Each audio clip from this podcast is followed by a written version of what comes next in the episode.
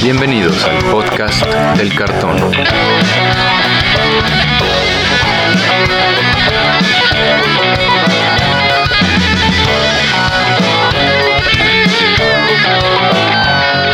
Arrancamos. ¿Qué tal amigos? Bienvenidos de nuevo al podcast del cartón, el podcast donde platicamos sobre todo lo que tiene que ver con el juego Magic the Gathering. Yo soy Andrés Rojas, también conocido como Chat, y me acompañan mis coanfitriones Brian Romero y Antonio Teddy. ¿Cómo se encuentran amigos? Muy bien, Chat, ansiosos por empezar el, el programa. Saludos a Brian, la audiencia. Hola muchachos, pues yo como cada semana me encuentro excelente, eh, listo para platicar de Magic, de todo lo que está sucediendo, de las noticias eh, que ya van a depender de grandes o chiquitas, de lo que tú esperes. Exacto, porque ahora lo que tenemos es variedad.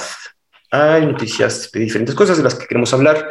Y esta ocasión nos acompaña nuestro amigo Alex. Alex, también conocido Alexiño, también entre los amigos. ¿Cómo estás, viejo? Yo muy bien. Un, un gustazo estar acá de regreso en el podcast. Ver a Brian. Creo que hace mucho que no lo veía, pues no en físico, pero por lo menos oía su, su carismática voz. Eh, bueno, con Teddy y con Chad pude convivir apenas en vivo y a todo color un poquillo. Es correcto, amigos. Alex nos visita porque queremos hablar de los movimientos de Pauper con los últimos, Correcto. lo que sería Double Masters, que hizo tantos downgrades. Entonces, La nueva expansión para Pauper. exacto. Double sí. Masters. Ahorita nos Sí, pareciera que no, pero exacto, ahorita, ahorita platicamos más a fondo. Porque, como les mencionamos, tenemos unas noticias que dar. Para empezar, ya salió el Secret Lair por el que todos queríamos, todos esperábamos. Teddy especialmente porque está súper en onda. El Secret Lair de Fortnite. Teddy, platícanos, ¿qué ves ahí? Fíjate, Chat, que veo cartas bien chidas que me da gusto que se reimpriman, como el Grim Tutor, Grad of God. Este, me parece que hay un que hay un counterspell. No, Ujú. un encantamiento de dos azules. Sí, es- Este, la verdad es que no entiendo lo que veo, Chat. o sea, exacto. eh, son ilustraciones nuevas de, basadas en Fortnite y es que nunca he jugado el juego. Eh, pues, si a mí me hablas de juegos de pelea, creo que lo último que jugué fue, pues bueno, de cajón Call of Duty, Halo y Gears of War. Y, Creo- de pelea. y hasta ahí me quedé. ¿Qué pasó con esos juegos de pelea, te digo? Son shooters. Ajá, ¿En qué shooters. momento Halo y Street Fighter, no? Ah, bueno, de peleas. No peleas jugué- sí. jugué Killer Instincts, me parece que fue. fue el último que jugué de peleas. Obviamente pasé por, por Street Fighter, pero sí tienes razón, Alex. Son shooters y, lo, y, y Fortnite es shooters. Quise decir shooters, pero en mi cabeza fue monitos peleando contra otros monitos a, a balazos. Pues sí, Yo, no tenemos, bueno, tú estás más con la chaviza, Alex. Sí, pero fíjate que para los shooters yo, o sea, sí, sí he intentado algunos. El último que jugué de manera seria, no se burlen de mí, fue GoldenEye 007 para el Nintendo 64. Este, los shooters tienen algo que me marean. Si no tengo como un punto de referencia fijo, de verdad me mareo como viejito a- a- hasta cuando era más chavo. Se está dando Entonces- cuenta la audiencia que no tenemos ni idea de que tienen estas Sí, cartas. la verdad, o sea, Fortnite, pues si lo veo, sé- ahora sí que como dicen las mamás, ¿no? Es así, es un Goku, pues yo diría, mira, es un Fortnite. sé que se trata de matar, que medio construyes ahí tu casita, que está como, que es de estos juegos, pues ahora es la moda, los Battle Royale, que tiran a 100 pelados desde un avión en una isla, la isla se va haciendo más chiquita, y pues ya, como para que sea más difícil el campeo brutal que existía, que era la estrategia del niño rata hasta hace no mucho, Hasta hace no mucho. exacto. pero... Sigue existiendo, ¿eh? Ah, pues ahí está. Yo, yo la verdad sí estoy familiarizado con Fortnite Ah, porque tengo un hermano un poco más chico eh, que no juega Fortnite, pero juega, este, de hecho es un chiste muy común entre nosotros eso de que a todos los shooters multijugador que por lo general son de descarga gratis les decimos Fortnite, ¿no? O el Minecraft, pero bueno, la verdad, yo incluso, por ejemplo, a mi hermano sé que si le sacaran un Secret Lair de lo que él juega que es Call of Duty, no, eh, no, no, lo haría, no, no lo haría que él entrara a jugar Magic. No sé si que lo saquen aquí de Fortnite sea por moda, porque ven que Fortnite deja mucho dinero, porque hay que aprovechar licencias. No sé por qué hagan este Secret Lair. No, yo digo, a mí no me disgusta que lo saquen, quien lo quiera comprar, que lo compre, que viva feliz con sus cartitas, con sus ilustraciones de este, sus Gokus y sus cosas. y es que sí, bueno, es la primera vez que vemos una bazooka en una carta de Magic, yo creo ahorita me estoy dando cuenta, una como lama piñata explotando, un oso bailando, eso como que se lo podría, bueno, un oso medio rarito. Entre las cartas que ya mencionó Teddy, Wrath of God, Planar Bridge, Grim Tutor, Ethereum Sculptor, Triunfo de las Hordas, Smoker Sculptor y el que está bailando es Dance of the Many. Cartas que según yo no vale tanto la pena, pero pues cada quien, ¿no? Si eres fan de, de, Fortnite, vas. Sí, creo que básicamente de eso se trata, ¿no? Si te gusta. Y al final creo que para eso son los Secret Layers, ¿no? Yo, yo sí he defendido mucho los Secret Layers en ese sentido. Y pues sí, si te gusta, es, es tu momento, ¿no? Pues ¿Qué, es que, ¿qué es lo mejor de ahí? ¿El triunfo de las hordas? Ajá. O sea, una. Y el Grim Tutor. una, una, un común, una un común que seguramente va a ser rara si la volvemos a ver impresa en, en un Masters o en. el rara, ¿eh? Nueva Pirexia. Es, es, un común, pero es cara. Solo ha visto reimpresión en Nueva Pirexia y creo que en la lista. Entonces, sí es que hace un poco. Y yo sé por experiencia propia que es muy solicitada en Commander y no está tan fácil de encontrar de repente tienes seis mana dorks y al siguiente turno mataste a alguien con daño de veneno porque les da trample, ¿no? Sí, les da trample y más uno más uno e infecta. Sí, entonces de repente sí. la verdad es que sí es una carta muy, sí, buen finisher y muy sorpresivo. Mucha gente no lo ve venir en las Mezukis. Entonces hay que andar buzo con esos elfos. Mátenlos a todos. bueno, amigos, podemos volver a constatar. no estamos. Perdón, Brian. Sí, yo nomás quiero dejar bien en claro que este el, odio élfico que tiene Alex no representa el punto de vista del podcast del cartón ni el de sus integrantes. Es, es, debido a experiencias recientes, pero no son una tribuchida. Es correcto, amigos. Eh, avanzando, digo, otra vez reiteramos, no sabemos mucho de Fortnite. Está bien. Entonces vamos a hablar de lo que sí sabemos. Un poco de economía, ¿verdad, Teddy? Y es que TCG Player anunció recientemente que va a comprar Channel Fireball. Para quienes no sepan, Channel Fireball era una tienda, pero era más conocida por sus eventos y por sus figuras, sus influencers, entre ellos jugadores profesionales como Luis Scott Vargas, ha tenido otros jugadores también como, como quién ayúdenme. Un rato estuvo Reduke con ellos. Estuvo, y de hecho fue como que al principio estaba Reduke, Luis Scott Vargas, y crecieron mucho. De hecho, hasta donde tengo entendido, Channel Fireball es de Luis Scott Vargas. tiene que ver ahí. El, francés también, ¿no? Este, Guignac, creo. Creo que sí, no, no, también. No, a, este, que le ponen el Yellow Hat. Ah, sí. Ah, ese eh, fue Nasif. Nasif. Nasif. Ah, Gabriel Nasif. en algún momento. Gabriel Nasif, William Jensen, que creo que es el que ahora trabaja para Wizards. Sí, así Este, Kay Bod, John Finkel. Ah, Kai O sea, Nelson, ¿no? O sea, sí ha habido nivel. Pues, Kai, Bude, ¿no? El amigo de todos los niños, Menguchi. Menguchi. Menguchi. Entonces, sí es conocida por sus influencias, por los eventos que organiza, pero también tiene un, bueno, como un sistema llamado Binder POS, que es Point of Sale, una forma de vender más fácil, básicamente.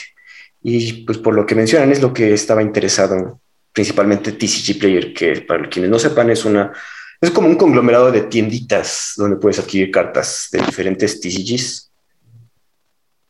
Una plataforma donde las TCG se juntan y lo que hace la plataforma es que promedia precios, dándote el más alto, el más bajo y un precio medio como punto para poder negociar con compradores y vendedores. Es como un, en inglés se llama P2P, que es, eh, eh, perdón, B2B, que es business to business, eh, y aquí es P2P, que es person to person. ¿No? Eh, este, es, este es un B2P, business to person, y entonces lo que hace la plataforma es poder eh, facilitar el, intercambio entre, entre compradores y vendedores, específicamente de TCGs, ¿no? Porque también incluye Yugi, también incluye Pokémon, y bueno, el monstruo que es hoy en día Magic the Gathering. Lo que, lo que yo estaba revisando es que, bueno, en la página oficial de, de TCG, TCG Player ya está así como puesto que la, la compra va, va, a suceder. Yo tenía, le platicaba a Alex fuera de micrófono, le, le, preguntaba que cómo va a ser este, esta venta, que les pagarán en acciones, cómo, cómo es que va a suceder eso. Porque la verdad es que está interesante. Sí, la verdad es que pues por eso luego se tardan muchísimo estas compras entre corporaciones, que es así, ah, bueno, pues no, vamos a especular un poco, pero que Hasbro o que Microsoft ya compró, ya compró Blizzard. ¿no? ¿Por qué no vemos tantos cambios? Bueno, porque son corporaciones gigantescas donde tiene que empezar a permear todo desde arriba, mucha gente en posiciones de poder, o por ejemplo, como decía, ¿no? Que Luis Scott Vargas es el dueño, no sé fundador, dueño seguramente, ha estado toda su vida en Channel Fireball, pues no querrá dejarlo tan fácil. Entonces, parte de esa negociación de compra es así como que, bueno, te damos una lana y ya te vas. No, espérate, yo quiero este, todavía tener un poquito como, ¿no? Como poder aportar o así. Y, no es como por eso, por eso preguntaba que si era con acciones, porque muchas veces lo que hacen es para que los dueños sigan teniendo trabajo, es, te, te, pago una lana para que puedas liquidar o, o, podamos absorber tu personal, tu plataforma, y otra parte en acciones para que se vuelva miembro de la, de la junta directiva, ¿no? del, del, board member. Sí. Y yo creo que va por ahí la, la, jugada. Yo creo que Luis Scott Vargas no va a dejar su negocio tan fácilmente. Sí. Y, y, recordemos que fue lo que hizo Apple para poder regresar a Steve Jobs a, a Apple. Compraron claro. Next y, sí. y, a Steve Jobs le dieron todas las acciones para que pudiera volverse miembro del, de la junta directiva y, y volver a, a llegar a, a, Apple. Yo creo que va a ir por ahí.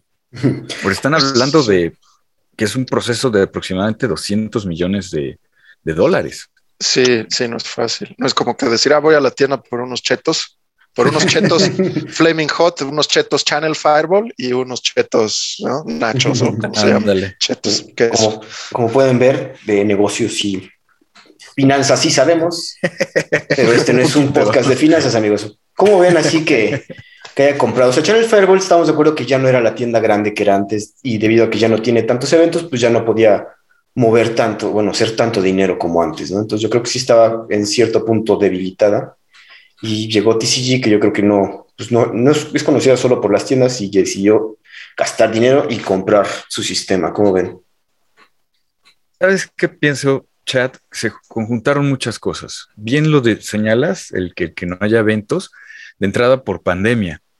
Y hasta me da la impresión que pues a Wizards of the Coast se concentró en ello seguir vendiendo y estas plataformas que le ayudaban a organizar eventos, porque recordemos que también Star City Games lo hacía, eh, pues las, las, dejó ahí, ¿no? Este, pues así como lo siento chatos, pero ahorita no les puedo gastar dinero y pues ni modo, ¿no? Entonces sí, claro, viene el declive de, de Channel Fireball, aunque Channel Fireball sigue siendo conocida o muy reconocida por el contenido, por los, por los artículos que siguen publicando y, y, esto, ¿no? Y platicábamos, igual fuera del micrófono, que yo he visto que Luis Scott Vargas está muy activo en Twitch. Entonces, yo creo que sí, la necesidad lo ha ido moviendo a, a, decir, híjole, ya no tengo la presencia, ya no tengo el impacto que antes tenía con Channel Fireball. Y para, para TCG Player es una oportunidad de oro el quitarse una competencia y poder entrar a vender de una forma más eficiente, porque al final, hoy en día, de las cosas que son más difíciles es la logística. O sea, con China cerrado y luego abierto y controlando mucho del mercado y, y el tema de logística es muy difícil. Y al parecer, Channel Fireball tenía muy dominado eso. Entonces, para TCG Player es una oportunidad de oro el, el poder adquirir una, una, empresa que ya tiene la experiencia, que ya tiene los contactos, que tiene la plataforma y que, y que ahorita la estabas pasando mal, bueno, vente, yo te, yo te compro, no te vas a quedar sin chamba y, este, y juntos vamos a construir algo, pues algo mejor. Entonces, yo, yo lo veo con buenos ojos. Me parece que está, que está interesante la jugada. ¿Cómo ves, Félix? Sí, yo no, tampoco lo veo mal. Yo, pues sí, reforzando un poco lo de los eventos. Channel Fireball era quien llevaba muchísimos GPS y eventos y así. Y ahora creo que no sé si se los quitaron o de plano, o sea, ha habido menos. Aquí en México estamos hablando que había que por lo menos un GP o hasta dos al año. y, y, ahora ha habido, o sea, un Commander Fest que creo que ya ni siquiera lo organizó Channel Fireball. Entonces, no sé si a lo mejor usar esos eventos también para distribuir su producto, no me sonaría raro. Este, entonces, pues sí, si de repente es una buena oportunidad para las dos, pues qué mejor. Y que siga creciendo un poquillo el Magic. A lo mejor si no hay tantas compañías que las que estén sean más fuertes, también puede ser bueno. Brian. Pues también está. Es que ver que, que Channel Fireball, yo recuerdo mucho cuando el, el poco tiempo que jugué competitivo, que estuve jugando competitivo, era una de las de los puntos fuertes, ¿no? Y traía a muchos de los profesionales, sus artículos se enfocaban mucho en, en el juego eh, profesional. No creo, creo que ¿qué fue el año 2000. ¿Cuándo fue el último Grand Prix aquí en México? ¿2018? 18, 17. Creo que 18. Eh, en ese entonces, Channel Fireball tenía encargada la organización de todos los Grand Prix o los, este, como los llamaron después, ¿no? De los Grand Prix en todo el mundo y la verdad fue el, el, mejor evento que yo he visto en México. Y ahorita que, por ejemplo, veo que lo compra TCG Player, que para mí TCG Player siempre ha sido como la plataforma donde el jugador le vende a otro jugador de Magic, Ajá. se me hace como el, pues, este, uh, ¿cómo se puede decir? Este, este efecto de que de, desaparecieran del juego organizado los de Wizards y que una empresa que estaba dedicada como al juego organizado y competitivo profesional, pues no tuviera, ¿no? Y llegar un momento en que dijeran, pues ya no va a existir. Y ahorita que lo regresan, regresa a, pues como nos dijeron nuestros amigos de Yellow Rabbit, ¿no? Que a, al mejor postor, al que mejor los hiciera, se lo van a dar. Y Channel Fireball, pues se ve como relegado en eso. Oye, sí, no sí totalmente de acuerdo contigo, Ryan. Sí, sí pegó esto ahorita. Repercusiones que no habíamos visto hasta ahorita. Sí, la, la, la consecuencia, ¿no? De, de, de, que Wizards dijera, no, pues ya no va a haber juego organizado porque este, hay pandemia, porque en nuestro negocio ya son los jugadores de Commander y el casual es la gallina de huevos de oro, no sé, ¿no? O sea, y vemos esta empresa que, por lo que sea, ¿no? O sea, dices, vemos a Luis Scott Vargas que te, tenemos entendido, quién sabe qué tanto sea verdad, sea mentira de que es dueño, accionista o lo que sea de Channel Fireball en Twitch, porque pues ya no lo vemos en las transmisiones de un Pro Tour, no lo vemos en las transmisiones de un Grand Prix. Ya no está, ¿verdad? Sí, cierto. Ajá, entonces. Yo, yo, ya no he visto pues eso le queda. no hay, no hay, no hay transmisiones de Pro Tour sí. ni de Grand Prix, o sea. No, y, bueno, y hay que pensar que. Los que hay ahorita, los que pasan de los Mythic Championship, ya no sale tanto. Ajá. Es que son en arena, ya no necesitas uh -huh. tanta, como que la infraestructura y tanto comentarista y así. Entonces, sí. No, y, y, hay que, o sea, hay que, hay que entrar en el contexto de que, o sea, para nosotros jugar Magic, para muchos, para nuestros escuchas, yo creo que para todos, es un hobby, ¿no? Es nuestra manera de divertirnos, de desestresarnos, pero para estas personas es su vida. Claro. Así se lo sí, sí. O sea, así como Michael Jordan dedicó desde que estaba chavito a entrenar básquetbol, estas personas empiezan a jugar el propio Finkel, ¿no? Vimos a Finkel en un Pro Tour cuando tenía creo que 14, 15 años, ¿no? Tenía el cabello pintado y jugaba con Hammer of Bogardan.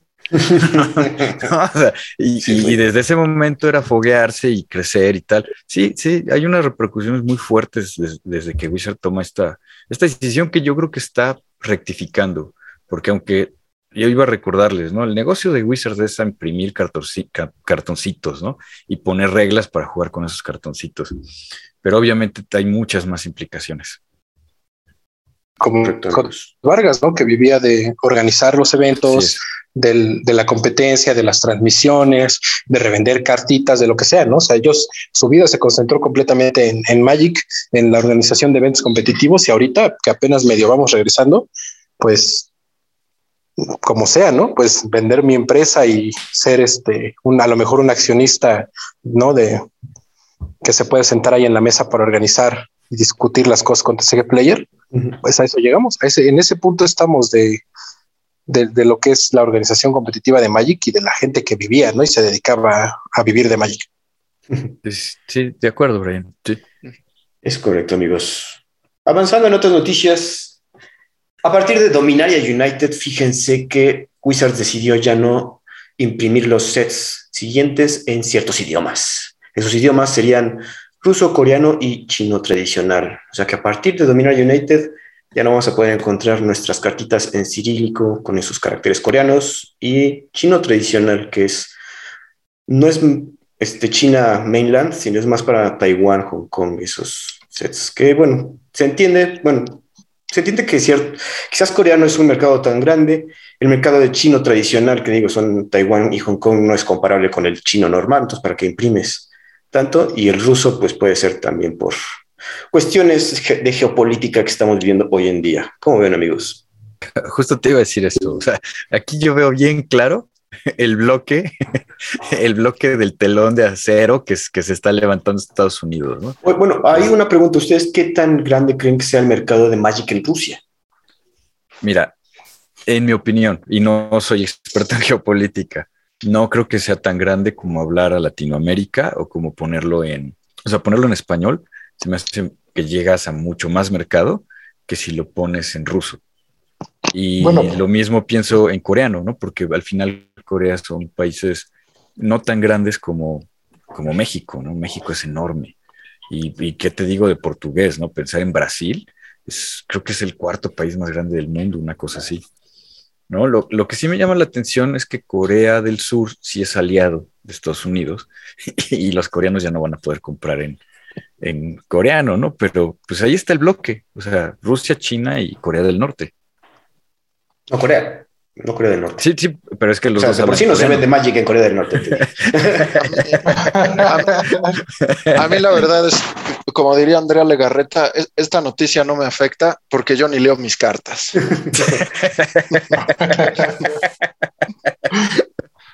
Sí, bueno, jugamos Magic. La, verdad es que ves la carta, ah, sí, es elfo del Llanowar. Sí. Sí, sí, sí. ves la ilustración y ya sabes de qué se trata. También es para eficientar, bueno, soluciones de logística. O sea, si ven que estos mercados no están, no, no, no vale la pena, se están ahorrando cosas y mejor vamos a subirles el costo a los productos de los demás países. Que bueno, ahorita ya pusieron que sus lenguajes principales son inglés, japonés, chino simplificado, lo que sería el mandarín, francés, italiano, alemán, español y portugués. Todos yo creo, como dice Teddy, pues sí son mercados que no solo, bueno, quizás incluyen varios países y, o mercados grandes como Europa. Sí, sí, pero mira, o sea, con este tema de Ucrania, o sea, yo creo que hasta Wizards se está sumando, ¿no? Eh, de, de, Rusia ya salió McDonald's, de Rusia ya salió Coca-Cola, ya salieron un chorro de, de compañías eh, americanas, bueno, pues Wizards se suma, ¿no? Y pues de paso le, le, le, manda el mensajito a China que pues sí, bien dices, a los chinos les vale gorro y a los coreanos del norte también les vale gorro. Fíjate que yo no sé qué tanto aquí sea por agenda política, por, ah, yo también soy team no invadas países vecinos, porque yo, yo recuerdo que, por ejemplo, el ruso, creo que fue el, último idioma que entró a Magic, eh, entró en Time Spiral, desaparece ahorita con Dominaria United, y yo sabía que, por ejemplo, coreano y ruso eran los idiomas más caros en Magic porque eran los de menos impresión. ¿No? Creo que aquí tiene que ver con qué tanto compran en, en ese idioma el producto, porque, por ejemplo, nos pasa aquí, ¿no? En, México, eh, comprar producto cerrado en español es más caro que comprarlo en inglés y la gente lo busca mucho menos en español que en inglés, ¿no? Porque pues no les gusta su propio idioma impreso en una carta, porque pues los gringos son lo máximo para muchos de, la gente que juega Magic, ¿no? Por distintas razones, ¿no? Pero, por ejemplo, el español, si compras una caja en español es más cara que una en inglés, pero si quieres vender cartas sueltas, te conviene más comprarlas en, en inglés que en español.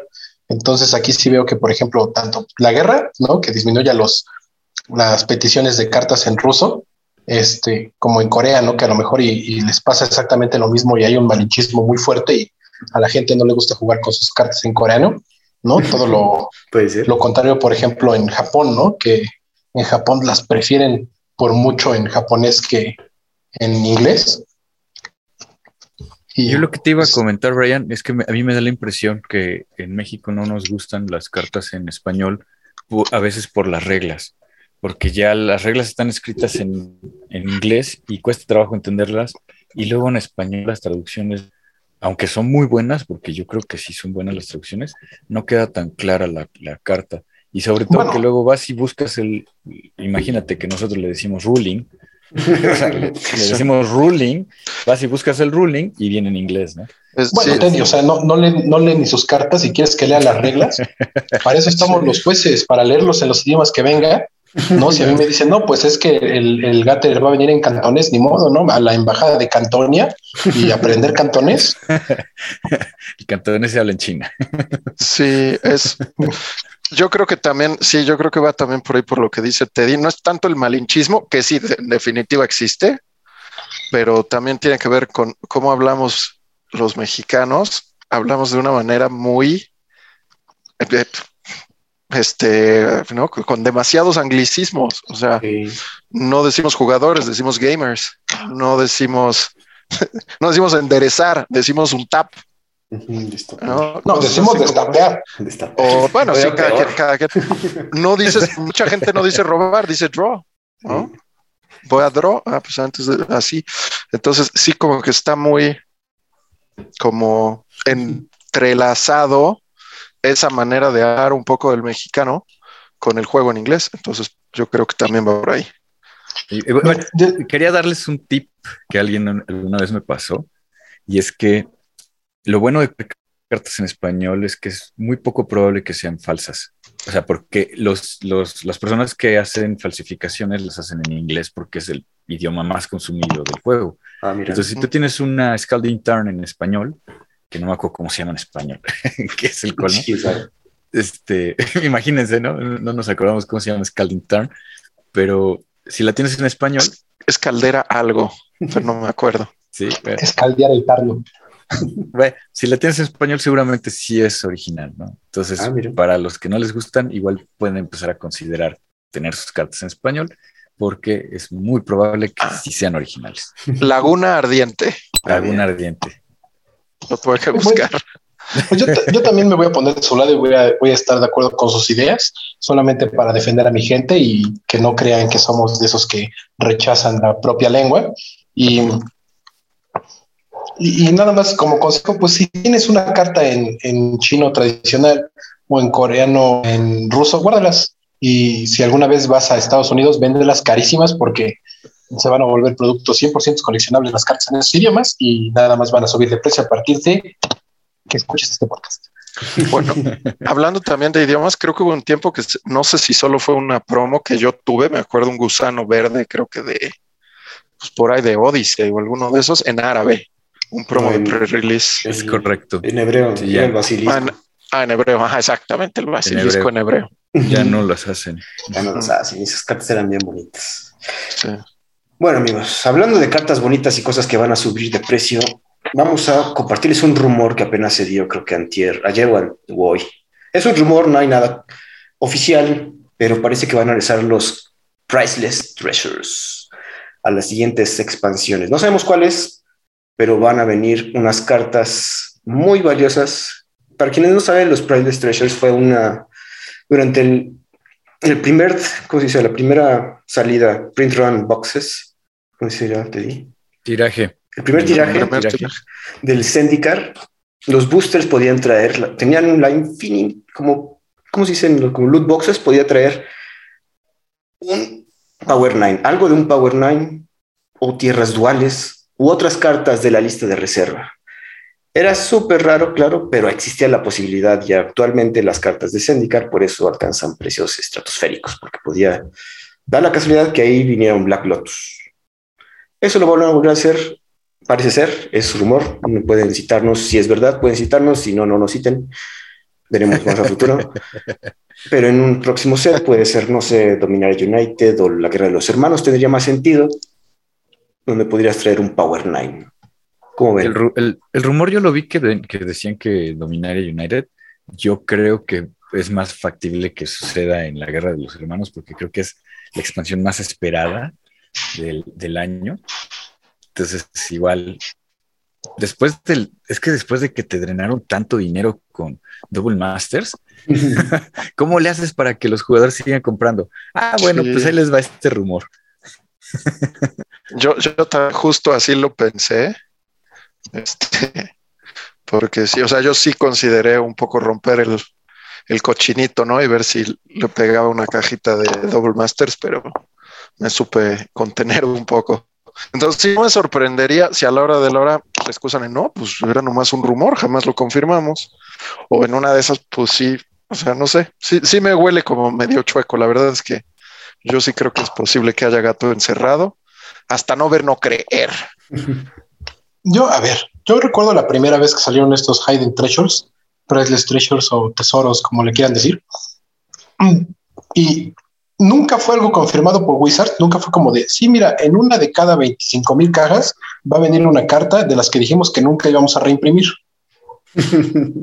Ojo, porque no están, no están reimprimiendo. Lo que dicen es que no están reimprimiendo cartas de reserva, sino que ya las tenían ahí guardadas y nada más las están metiendo en boosters. Entonces, precisamente por eso Wizards no confirma nada, porque no hay una forma de que tú compruebes que ellos adquirieron esas cartas que estaban circulando por algún lado, no porque sería como revender singles, que es algo que Wizards no hace, no entre comillas, no hace. Ahora, el yo, yo me acuerdo que lo escuché, yo también en este momento compraba sobres de Syndical, me los ganaba en un Friday y tenía así la esperanza de ganarme la lotería y que me pasara como en el video de YouTube que llegué a ver que uno de mis sobres traía una biblioteca, una libro of Taunos, una of Taunos, y hacerme tantito rico. Bueno, tantito rico en ese entonces eran como 10 mil pesos que estaba barata y 10 mil pesos este, era hacerme millonario en ese entonces.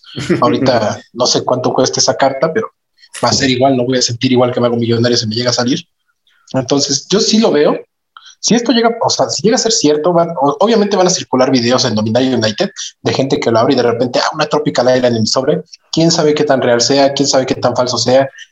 Ojalá si suceda, ojalá esta sea como la forma en la que Wizards, de una manera muy secreta, reimprime la lista reservada y pone más cartas a circular.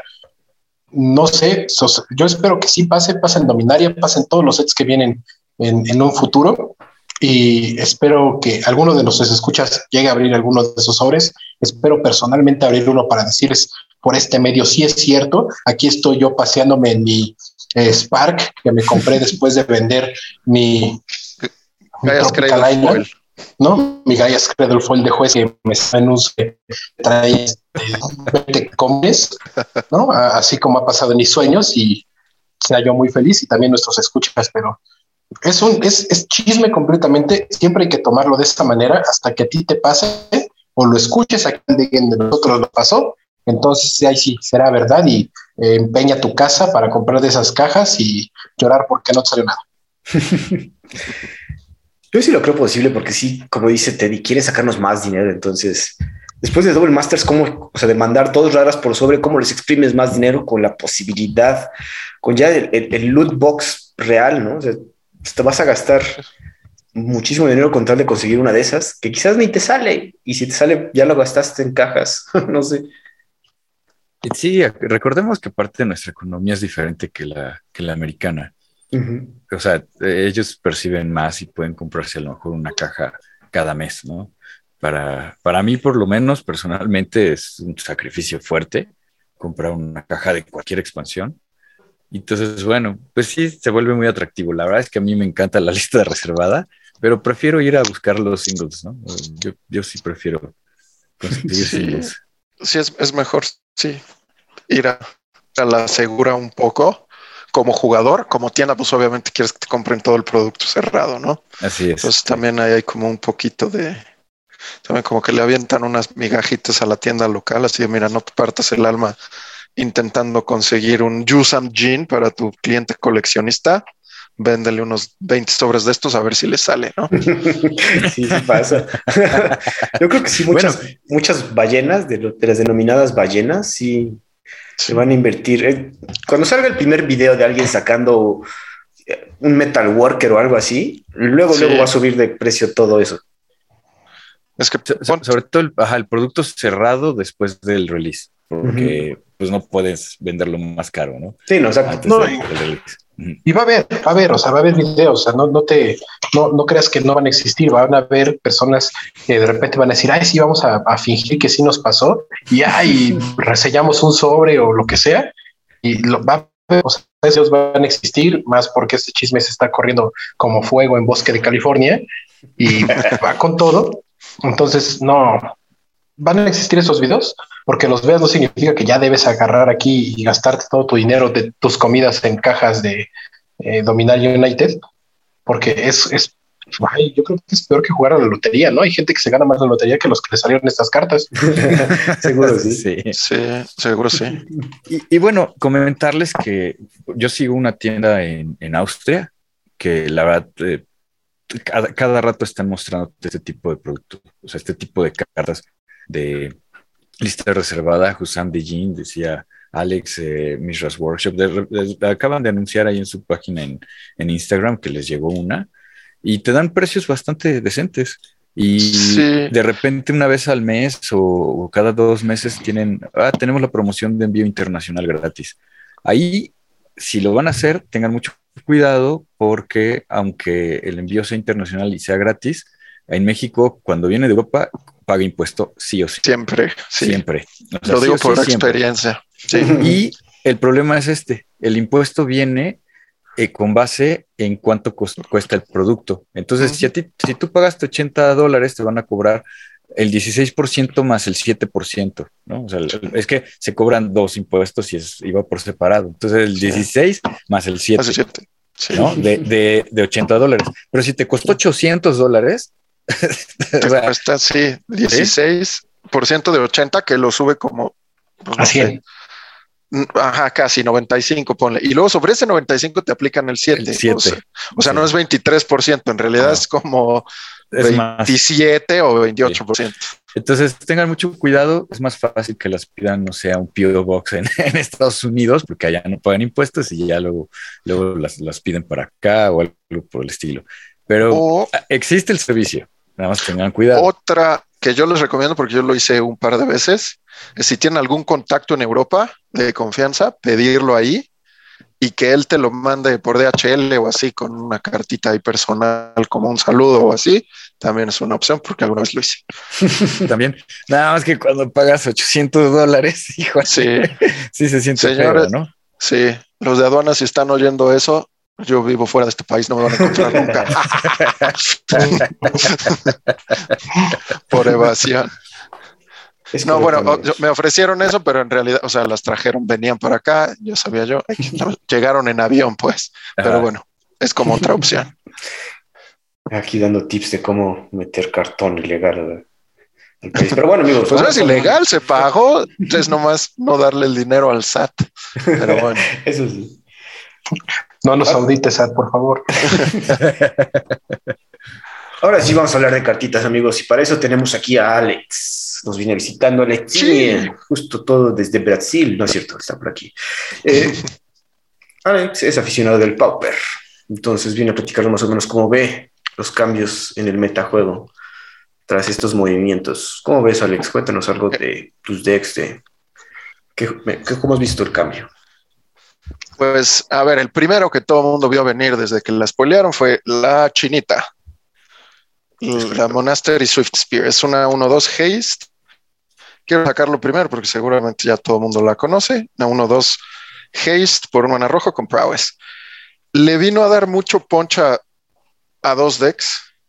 Que uno es Burn y el otro antes se conocía como Blitz, que es un deck mono rojo donde el- las estrellas del juego eran dos perritos, bueno, dos cartas, creo que son elementales. Este.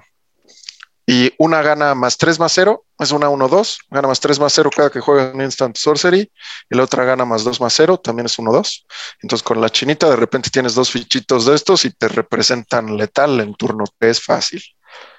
Entonces le vino a dar mucho punch a ese tipo de decks súper agresivos que creo que así le hacía falta al formato se había vuelto una fiesta de mid-range y de juegos donde todos los dos por uno que pudieras llevar los tenías que llevar y así. Entonces me parece una muy buena adición. Este, ah, pues sí, precisamente acá están. Llevas nada más 12 criaturas y llevas este, tus spells gratis que son Manamorphos y Mutagenic Growth. También llevas la bendición del apóstol para un removal, porque si te tiran por ahí de repente un snuff out, que es para los que juegan Commander, es el equivalente del Deadly Relic del formato. Es removal gratis por cuatro vidas, sí te duele, pero pues, si tienes que elegir entre perder el juego o pagar cuatro, las pagas besadas, ¿no? Este, y dos spells curiosos que dan trample. A mí me gusta mucho Temur Battle Rage, todo el mundo lo conoce, pero el otro es Ancestral Anger, que salió en Crimson Vow también. Como que la gente no peló mucho el spell. A mí se me hizo bastante decente. Es un sorcery, es lo malo, pero pues es una cartita que dice la criatura objetivo gana trample y gana más, más X más cero hasta el final del turno, donde X es uno más el número de cartas llamadas Ancestral Anger en tu cementerio y robas una carta. Entonces, un cantrip que de entrada a tu bichito 1-2 lo vuelve un bichito 5-2. Estamos hablando de turno 3 más de, y trample, que ya tampoco es fácil de bloquear. De repente por ahí otros dos pumps y te estás hablando de que el oponente se tuvo que tomar 15 daños en un turno 3, ¿no? Entonces sí le vino a dar mucha velocidad al formato. Obviamente, pues esto cambia las cosas. Los decks de control ahora hay algunos que hasta están llevando Blue Elemental Blast e Hydroblast de main deck, solamente como para intentar tener respuesta a la chinita turno 1. Porque el gran problema de estos decks, sí, porque el problema de estos decks era que no tenían amenazas hasta turno 2 donde te dejan abierto counter spell y removal y así. Ahorita desde turno uno ya de repente, o sea, una chinita baja turno uno pegas y turno dos puedes matar. Necesitas una mano espectacular, ¿no? De creo que son cuatro Mutagenic Growth, un Fire Blast y dos montañas, pero de que lo logras, lo logras. Entonces, como para combatir un poco, sí ha, ha cambiado muchísimo el metajuego esta carta. No tanto como se esperaba, porque toda la gente pensó que Mono Red iba a ser imparable. Sí hay formas de pararlo, pero a mí me gusta que haya estos, este tipo de deck. Con todo y que, no es algo que yo jugaría. Fíjate que te iba a comentar esto. En el podcast, eh, en podcast anteriores comentábamos, ¿no? Con la, con esta nueva expansión de Double Masters, la segunda edición, encontramos que sí se volvió una expansión nueva para, para Commander, pero para Commander, perdóname, para Pauper, porque pues sí bajaron varias, varias cartas, ¿no? Eh, hablábamos de veintitantas cartas, Chad. Sí. 23, creo. Ajá, y, al final, bueno, evidentemente la chinita era la que más, más cambio representaba, pero digo, cuéntanos un poquito más sobre las otras cartas que impactaron el, el, formato. Este, bueno, también lo de este, como estilo de agro, está el 10 District Legionnaire, la 2-2 por haste, que cuando le casteas un spell que lo targete a él, le pones un contador más uno más uno y luego haces scry de uno. Es un deck un poquito más lento que el mono red, que la versión mono roja, pero también es un poquito más resiliente, ¿no? Tienes esa ventaja. ¿Y el Militia Bogler? ¿Se llama Bogler? Militia, no me acuerdo. ajá, Bogler. Ese también quería hacer. Ese, es que está muy rara su situación. Es, es buenísimo. Te encuentra o sea, en Pauper todas las criaturas que quieres llevar o el 85% de las criaturas que quieres llevar en todos tus decks tienen dos o menos de fuerza, todas. Le viene a dar, comentaba con también fuera de micro. Hay un deck que se llama este combo Walls Combo, que hace tu combo con puras paredes y familiares. También le dicen Azorius Familiars. Este, y entonces todas tus piezas de combo tienen dos de poder o menos. Entonces, este deck le viene a dar muchísima consistencia. De repente es como si estuvieras llevando, necesitas tres piezas. Si quitas una de cada una, una tierra, así como va, ¿no? Y metes a cuatro de estos vatos, ya es como si llevaras siete piezas de combo en tu deck. Siete piezas, siete piezas de cada pieza de combo. Oye, y para continuar con mi serie de preguntas, en ese mismo podcast nosotros temíamos o, tenemos todavía el miedo de que Iset se iba a volver dominante en Pauper, porque tienes a la chinita y tienes a la viejita, las dos con prowess. Sí, la, azul, ¿no? El, la, Coco, sí, sí, la, viejita Coco, ¿no? Sí, Skyender con prowess. Sí, Es que el problema del Sky Elder es que cuesta tres manas. Dos. ¿Y a poco no, no, Mm. no te interesa? No da en ese tipo de decks de Blitz, Ah. donde quieres, o sea, hacerle, ya sabes, o sea, acabar el juego en turno 4. Ajá, ajá. no te sirve bajar una amenaza en turno 3, considerando que prácticamente todas las interacciones en Pauper cuestan dos manas. Ah, ok. O sea, en turno 3 te estás tapeando, te pega un counter spell, te pega un cast down, te pega un journey to nowhere en su turno. O sea, no hay, no hay mu- mucho más que hacer. O sea que Iset está todavía bajo control. Y set en esa, en esa versión, sí, yo creo que uno de los mejores decks ahora es Iset Hadas. Ok. Y es precisamente porque tiene esta opción de llevar muchísima interacción rápida contra las chinitas. Ok, ok, ok. Entonces un deck que se volvió y que no le cuesta vida porque hasta antes de esta, como esta iteración de Pauper, vamos a decirle, Ajá, se sí, sí. consideraba un poquito mejor la versión Dimir de Aditas. Es la misma base de criaturas y de spells azules y solo cambia un poco. La idea es la misma, usar este, hechizos hiper eficientes y recurrir a tus chinitas, digo a tus chinitas, no, a tus haditas con el ninja que te da cartas cada turno, te regresas una a la mano y, y bueno, ahí vas haciendo tus Ahorita estoy viendo que también, bueno, era como la versión de Scred y Set, ¿no? Que ahorita también usa Scred, pues sí tiene sentido. Que Scred para matar chinitas, pues sí. Sí, con dos tierras te estás llevando la chinita en turno uno, suponiendo que tú empiezas. Si empieza el otro, tienes acceso a los rayos, que también le- lo fundes por un maná. Entonces, esa es como la versión más poderosa de Iset. Hay otra que no ve tanto juego. A mí me gusta mucho.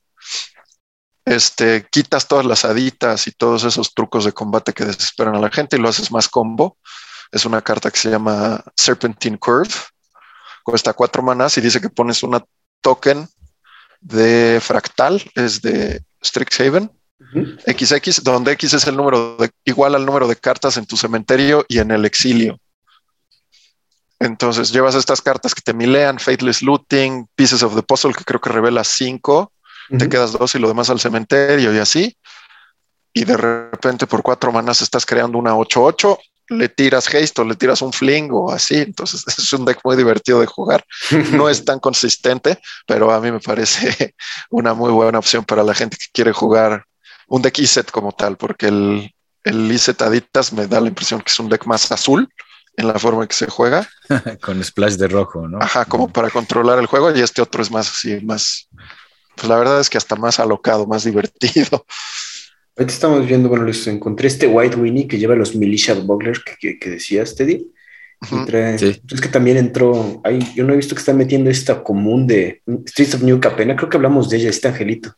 Sí, digo común 2-1 que cuesta 3 manás, que cuando entra ganas una vida y jalas una carta.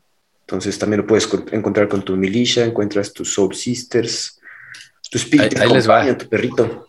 Sí, sí, pues se me hace una crueldad jugar con, o sea, se me hace muy injusto jugar con el perro. No, pero este O sea, es el sí. perrito que cuando entra te da carta, no es el otro.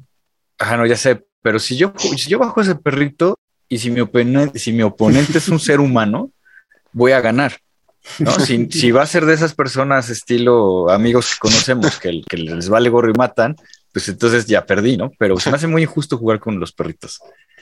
con los Fuera de la broma, les, les iba a comentar que estaba considerando algún, algún Pauper, porque ven que yo no juego Pauper, y, y me encontré ¿Eh? con ese, me encontré con ese ángel, porque decía, ah, pues es que a mí me gustan las criaturas Sí. voladoras. Y ese ángel de, de, de New Capena está bien chido. A este menos está que- bueno, te digo. Sí, o sea, a menos que Alex diga lo contrario, yo creo que está No. bien chido. Esa es otra también cosa que te iba a sugerir un poquito después, pero pues ya entrados en el tema. Es un deck muy bueno. Yo creo que es, antes existía una versión que era Mono White Heroic, pero esta versión me parece mucho más consistente. Es de esos decks que están, ya sabes, a una reimpresión, un downshift de algo, de romper el meta totalmente. Si le das tantito chance de empezarse a, a armar, adiós, ya no hay, no hay mucho más que puedas hacer. Este, es, sí, sí ha habido, co- decía antes, ¿no? Que había rotaciones forzadas en Moderno y Legacy con estos Master Sets. Me parece un poco que sí se van a empezar a ver cosas muy locas en Pauper con, con estas decisiones tomadas. Otra carta que también quería mencionar es Dark Dweller Oracle. Fue rara de Adventures in Forgotten Realms, o sea, no tiene más de un año de haber sido rara. Y ya dijeron, Nel, tú eres del pro- proletariado también. y le vino a dar fuerza un arquetipo clásico que yo me sorprendía que no había en Pauper, que es un Goblin clásico. Ya Oh. sabes, bajo Goblin pego, bajo Goblin pego, bajo Goblin pego.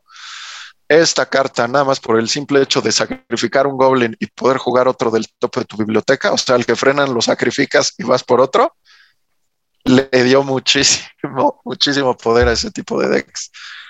Existía también una versión Goblins, se llama Mogwarts, Ajá. también la subí un poquito de nivel. Este es un deck combo donde juegas primer día de clases, es de Strixhaven, por eso Mogwarts, porque son goblins con Howards. ¿En serio? Los goblins en Magic, sí, los goblins en Magic son Mogs, entonces Mogwarts. Y bueno, juegas esta carta, tienes al Skirk Prospector, que sacrificas un goblin, te da un mana rojo, y al Putrid Goblin. De hecho, el profesor puso un combo, puso el combo ahí en Facebook. Pero como funciona es casteas First Day of Class, sacrificas al Putrid Goblin, persiste, cuando entra le pones un contador más uno más uno, y cuando entra le pone, perdón, cuando entra por persist le pones contador menos uno menos uno, y cuando entra por First Day of Class le pones un contador más uno más uno, se cancelan, no tienen contadores, lo vuelves a sacrificar por otro mana rojo, repites ad libidum y tienes un Googleplex de mana, casteas a este bichito Goblin Dark Dweller Oracle, lo sigues sacrificando, volteas todo tu deck hasta que revelas al que le pagas, creo que son cinco manás y hace tres daños, entonces puedes pagarle cinco manás, pues un billón de veces y fundes a quien tengas enfrente. Órale, no había visto esta cosa. ¿eh? Está padre. Oye, Sí. te iba a preguntar, Alex, a mí algo que me llama mucho la atención es que tengo la impresión, a lo mejor me equivoco, una de las cartas en azul que más se usa es Preordain. Sí. Te iba a preguntar por qué no se usa más Ponder. ¿Por qué no se usan más Ponder y Brainstorm? Es una excelente pregunta. Porque no hay Ajá. tantos efectos buenos para barajear tu deck. Ah, El Ponder es muy bueno cuando puedes barajear tu deck por otra cosa. O sea, ver tres cartas, regresas dos que no te gustan y truenas tu Fetchland. sí, sí, sí, es, sí. es muy bueno. Pero cuando no puedes hacer eso tan fácil en, en Pauper, por eso es que el Scry 2 es más poderoso en este caso. También depende mucho del deck, ¿no? Delver, los decks con Delver sí prefieren Brainstorm sobre Preordain. Ah, claro. Este, Sí, porque Delver a eso juega, ¿no? A Sí, que porque tope, transformar. ¿no? Pero y mm, estoy tratando de pensar si también lo prefieren, o sea, si prefieren Ponder sobre Preordain, pero creo que no, no tengo en la mente ningún, o sea, de haber alguna lista que no lleve Preordain y que haya ganado algo bueno. Pero si quieres ser así como lo más eficiente posible, sí, Preordain. También para combos y eso, todos prefieren Preordain que Ponder. Al grado, sí, yo pienso que si, por ejemplo, si soltaran esos tres cantrips, ¿no? En moderno, que reimpriman Brainstorm en algún Modern Masters y desbanen los otros dos, yo sí creo que el que más vería juego sería Preordain. En moderno. Yo soy Team Ponder, pero bueno. Ajá, yo, yo coincido contigo, chat. Lo que pasa es No, que pero tiene sentido ahorita como dices, porque Sí. sí. estoy viendo las listas estas que, y sí, como dices, no traen, no traen Ponder, traen puro Preordain y, traen puro Preordain. y casi no. y por ejemplo, este Monoblue no trae Brainstorm. No, Está interesante. Mejor Sí, trae digo- One of Mind, of One Mind, Sí. perdón. Ah, es que esa es una chulada carta en ese, en ese deck. Te cuesta un maná casi siempre y robas dos cartas por un maná azul. Ujú. Dice, si controlas a un humano y a un no humano, esta carta cuesta dos menos. O sea, cuesta uno azul y dos genéricos. Roba dos cartas. Y entonces en ese deck tienes, creo que son, sí, ¿no? Son como 10 ninjas y 10 hadas. Entonces tienes mitad y mitad de bichos. Ajá. Ah, bueno, es que tienes también Delvers y Ninjas. Ajá. Ah, y Delvers, Delvers. Ah, entonces es el que lleva solo dos Ninja of the Deep Power, sí. Sí, o sea, tienes 10 y 10 o 10 y 12 hadas, creo. También luego hay decks que le dicen este 8 Ninja a los que llevan 8. No sé, es como la misma, el mismo concepto. Puedes llevar a hadas, ninjas y Delvers y jugar full tempo. A lo mejor ese deck también te gustaría, Teddy. Juegas puro tempo. Suena, suena muy agradable. Sí, Sí, promete ante la audiencia que va a armar deck de Pauper, lo llevo prometiendo como un año, pero no más cumple. No he prometido nada, dije, me estaba llamando la atención y estoy viendo cartitas. Estamos que la audiencia meta presión para que te diarme. Gaste, ¿cuánto cuestan estos decks? Mira, aquí está.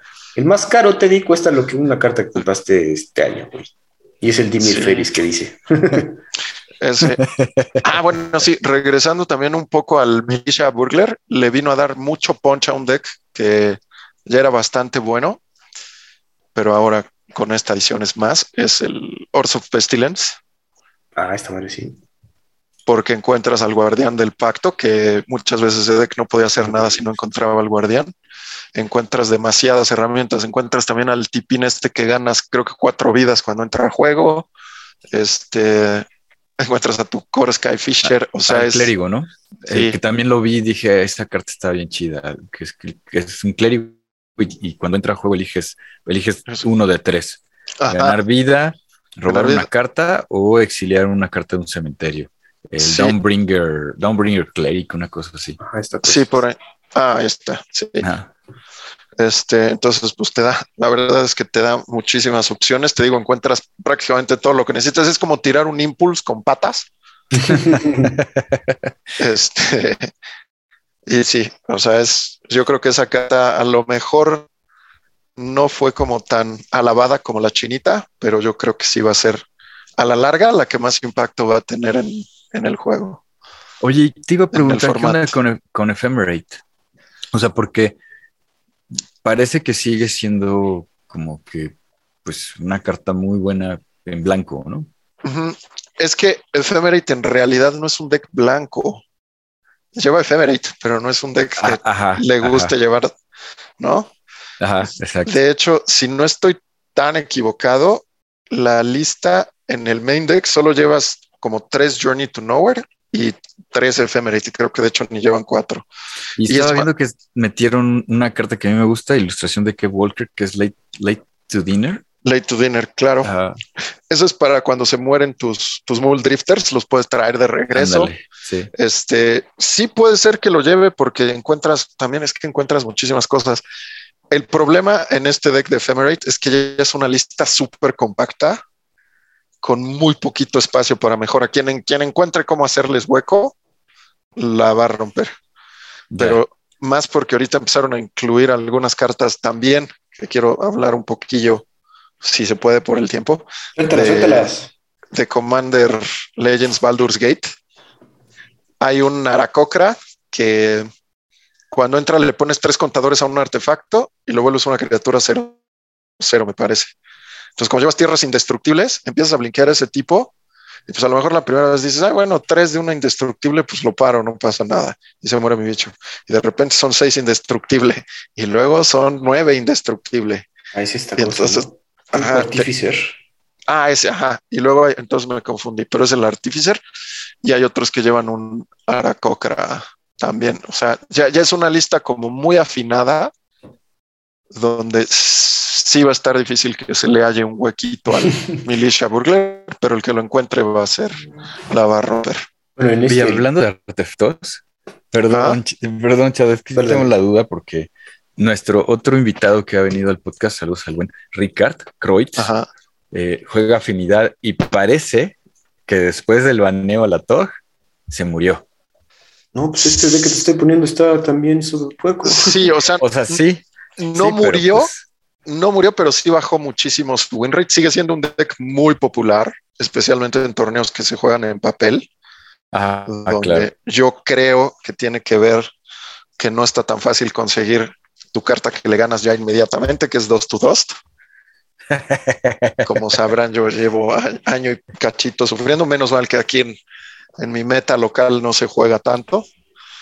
Pero sí, es, o sea, el deck sigue siendo muy bueno, tan bueno que si ves todos los cyborgs de los decks que ganan en Magic Online, llevan con blanco, llevan por lo menos, pero o sea, bajita la mano, llevan dos, dos, dos.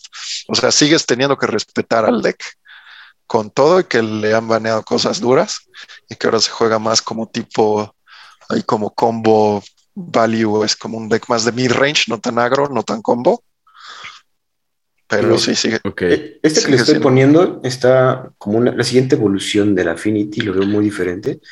Lleva Sí. los Kenko Artificer que dices que sí están bastante buenos. Sí. El, el problema de las cartas que hay ahorita de Commander Legends Baldur's Gate, le voy a decir nada más Baldur's Gate de ahora en adelante, este, es que no las hay tan disponibles en Magic Online, que es como la plataforma primaria del Pauper. Entonces, de hecho, apenas hubo un anuncio donde iban a, a todos los que jugaron ligas de Pauper hasta cierta fecha, les iban a dar como dos copias de cada una de las cartas que están viendo juego ahorita en Commander Legends, digo en de Commander Legends, en Pauper, porque sí está, la verdad es que sí se estaban quejando muchos, eran comunes que estaban ya alcanzando precios ridículos de 12, 13 ticks, que es prácticamente lo que cuesta una rara, una mítica, ¿no? Sí, claro. Porque solo salían, pues la verdad es que desconozco las mecánicas de Magic Online, pero bueno, esa es como una de las cartas, el, el Artificer, la otra era Lara Cocra. Y lo tercero que también impactó al meta así del, del vino de la nada, del, o sea, de lado ciego, del punto muerto, nadie pelaba, los Gates Ah, las Vinieron Gates, ahí. claro. vinieron, Le a hablan a Brian. vinieron a impactar el meta durísimo. Ya, ya El- la, Brian, ahora sí. la estrella es el Basilisk, Basilisk Gate.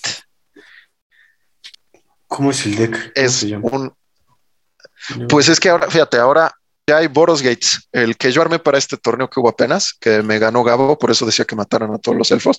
Saludos a Gabo, jugó muy bien. Este.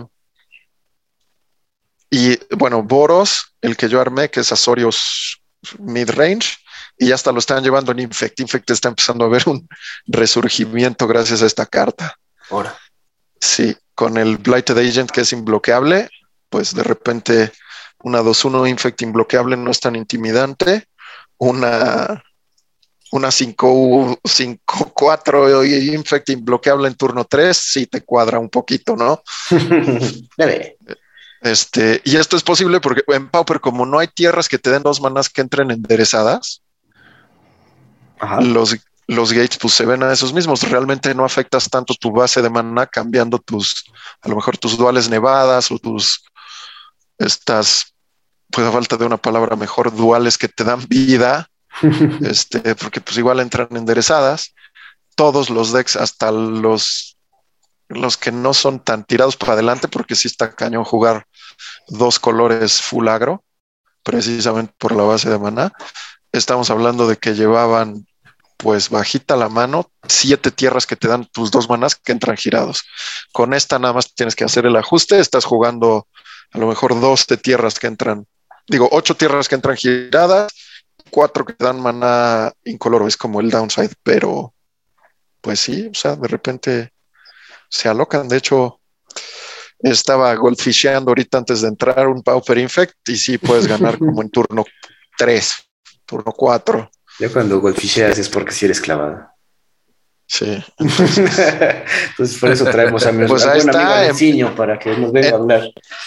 En De Boros, pues también con los gates y de repente está 1-1 lifelink que se eternaliza, pues se vuelve, así te robé un juego prácticamente pegándote con una 4-4 lifelink para salirme de rango y vámonos, ¿no?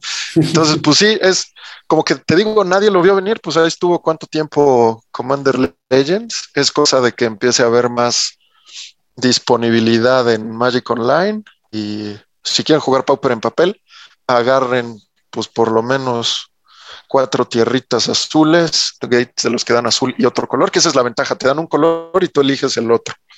Entonces no tienes que andarte peleando tanto. Ah, ya lo encontré. Agarren. Sí. Ajá, Basilisk Gate. Agárrense sus.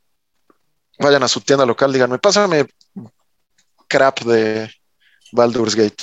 Saquen sus cuatro tierritas de cada una, sus Basilisk Gate, y empiezan a armar Pauper y seguro, seguro jala. Bueno, y la gran ventaja del.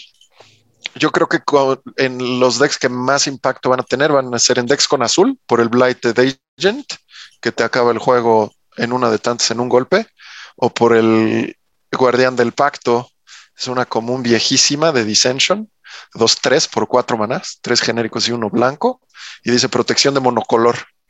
Ah, claro. Con tu tierra es incolora que le da más X más X, de repente te zumba una imbloqueable, inmatable, a lo mejor 7-8. por ahí.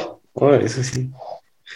Oye, pues sí salió bastante tech, ¿eh? O sea, ahorita todo Sí. lo que nos comentas es que sí se.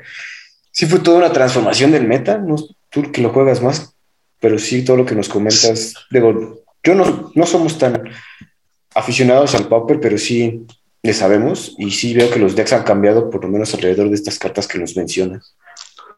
Sí, ha habido también, como te decía, de estas rotaciones forzadas. A lo mejor no es tan obvio como en los otros formatos que si dices, ah, antes no, antes se jugaba Jund y ahorita no jalan ni por favor. Aquí como que retienen un poco el concepto del deck, pero van, o sea, como que van iterando en ellos mismos, ¿no? Digo, estaba poniendo un ejemplo, pero este, ah, mira, ahí está, sí, ahí está mi deck con justo con lo que yo le quería meter, pero no me animé. Bueno, en fin, entonces, pues sí, sí ha habido bastantes cambios. A mí me parece genial. La ventaja de Pauper es que, pues los decks que son buenos, es muy difícil que dejen de ser buenos, a menos que les van en algo. Los decks que son no tan buenos siempre están, pues como ahorita, ¿no? Los Gates, creo que sí, sí se puede hablar de que Infect va a resurgir un poquito entre las cenizas, a lo mejor no tan tirado para adelante, sino más de andar buscando acabar el juego con algún combillo medio loco por ahí en turno 6, medio controlar. Este, algún, pues te digo, Boros, el que yo jugaba, Boros Metalcraft, ahora se está volviendo a jugar Boros Flashback, pero con Gates. Este, no sé, sí, la verdad es que es muy buena opción. A los que les gusta hacer, inventar sus propios decks, también es un excelente formato. Bueno, Siempre hay alguna. Antes había leído que, que Pauper era muy difícil de innovar, que sí tenías como que escoger los, o sea, los top decks son top decks por algo, ¿no? Pero ahorita como Sí. pues creo que es la, es la opción ahorita en estos momentos de sí medio innovar, vale la pena ahora sí que saquen sus deck builders creativos, porque sí, Sí, me- se movió. hay un, hay un par de cartitas que también como para intentar explorarle. Seeker's Squire me llamó mucho la atención. Era una uncommon de Ixalan que cuando entra explora. Correcto. Este, otra también regresando al Militia Bugler, no me sorprendería ver una versión entre comillas del Mono Black Control que lleva esto, porque encuentras todas tus respuestas en bichito con el Militia Bugler. Eh, había también un vampirito 3-4 cuando entra para Mono Black también, para Mono Black Control. Cuando entra, el oponente objetivo pierde 3 y tú ganas 3. Esto es incondicional. Mucha gente dice que Gary está mejor. Yo creo que el vampirito puede empezar a hacer estragos porque el Gary es demasiado vulnerable al removal. De repente tienes a lo mejor 6 de devoción y te tiran doble scred o alguna cosa ahí y tienes dos. Entonces tu Gary y no tienes Gary ni otro bicho. Entonces, pues a lo mejor también por ahí va, por ahí se puede ver. Alguno me lo enseñó. Cedi, Brian, Yo- ¿alguna pregunta para el panelista? Pues mira, yo ahorita escuchando todo lo que nos, nos platica Alex de, de Pauper, porque yo la verdad no soy tan fanático de este formato, ¿no? El, el formato del pueblo. Eh, suena que gracias a estas reimpresiones recientes o esos downgrades de muchas cartas, se siente un poquito más variado el formato. No sé cuánta verdad no esté diciendo que sí está muy variado y a lo mejor me equivoco y nada más ves en tu juego local los mismos cuatro decks de siempre, pero se siente variado. Este deck de Gates que sacan me, me gusta porque me gustan las Gates, nada más, aunque tiene muchas cartas que no me emocionan tanto del juego. Y yo, yo la pregunta que tengo, por ejemplo, ahorita es, eh, tú, Alex, ¿no? Supongamos que formas parte, ¿no? Porque na- nadie sabe quién es el panel completo de esta mesa de poder que controla el Pauper. Correcto. Supongamos que eres parte de este, de este grupo. Ajá. ¿Ves la posibilidad de que alguna carta en el futuro cercano la banen? Mm, mira, es- estoy especulando meramente. Me da la impresión de que la cosa iría por ahí del mutagenic growth. Ah, Yo creo, Yo creo, siempre he creído, y por ende, si banean Mutagenic Growth, se tiene que ir Snuff Out. Yo creo que tener spells gratis en Pauper o en cualquier formato, la verdad es que es, híjole, es súper. estos? Es, sí, siendo honestos, es la verdad. O sea, está muy divertido jugarlos, pero así como para balancear todo un formato, a lo mejor sí es muy difícil. Por ahí me huele a que vaya la cosa. No creo realmente que ahorita haya así como un gran ofensor en el formato. Habrá que esperar. A ver, te digo un poquito a que estas cartas en Magic Online estén más disponibles, las de Baldur's Gate, para ver cómo se asienta el meta, porque ahorita es un periodo de transformación total. A ver cómo asienta y qué sucede, ¿no? En una de tantas, pues a lo mejor resulta que sí que el Basilisk Gate es demasiado poderoso, o a lo mejor el mismo guardián del pacto, no sé, estoy pensando muy a futuro, pero de momento la verdad es que está padre, sí es muy variado, no es muy difícil completar tus decks, de hecho a mis amigos que les gusta el, el agro o acabar los juegos rápidos, así como el chat que dice que por eso juega Burn. Hay un deck muy bueno, muy bueno, muy bueno. Rakdos le dicen Blood Burn. Es como un Rakdos Madness con todas estas artefactos de Blood que sacaron. Este, con todos los artefactos que sacaron de Crimson Bow y el Innistrad nuevo, las Bloods, se vuelven este como permitidores de Madness, entonces tienes por ahí algunos trucos, puedes jugar tus Fiery Temper, puedes jugar tus Kitchen Imp, puedes jugar, llevas Faithless Looting, eh, entonces hay, hay, varias cosillas ahí, es, es, un deck muy bonito de jugar, que tiene precisamente buen match contra Burn porque le gana la carrera, como el, mono, el negro rojo tiende a ganar vidas, ah. estos spells de te hago 3, gano 3, suele ganarle la carrera al Burn por ahí. Sí, cierto, Vampire Kiss. Entonces, dos sí. vidas. Ah, qué interesante. Está bien. Fíjate que les iba a comentar que eh, fue eso lo que, lo que yo escuché, que al final da la impresión que el formato está, dentro de todo, está bien cuidado. Uh -huh. Entonces, no hay como que demasiado desbalanceo, ni que a este deck está aplastando, entonces es un problema, ¿no? Como que eh, al final sí se está cuidando el formato y creo que eso es algo que a los jugadores del formato les gusta, ¿no? Que, que se siente bien, se siente sano, eh, o sea, obviamente hay todo, todo mundo pierde contra todo mundo y todo mundo gana contra todo mundo. ¿no? Sí. ¿No? O sea, es eso lo que está, lo que está bien. Sí, de hecho, bueno, para si a alguien le interesa como clavarse más en el Pauper, yo no recomiendo tanto checar MTG Top 8, es muy buena página, pero para Pauper me parece mejor es otra que se llama mtgdex.net. Están todos los formatos, también hay Pauper. Maneja de hecho 1, 2, 3, 4, 5, 6, 7, 8, 9, 10 deck tier 1, que realmente se refiere a la frecuencia en que los se ven en Magic Online y no a cuánto ganan. Ah. Y más o menos son como 18 o 20 tier 2 que en nivel de poder están en lo mismo, pero no, como no son tan fáciles de pilotar, o llevan ciertas cartas que pues sí, en el mismo ecosistema de Pauper mmm, no es fácil conseguir. Este, por eso están en, se consideran como tier 2 porque no aparecen tanto, pero pues sí, ahí está, o sea, hay una variedad impresionante, hasta slivers puede ser viable, ¿no? este...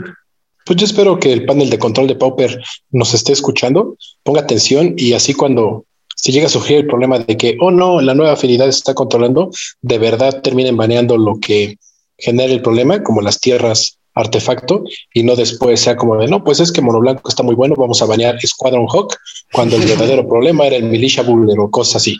Exactamente, sí, siempre, pues la verdad es que yo creo que para los baneos sí tienen que nunca es fácil decidir qué banear.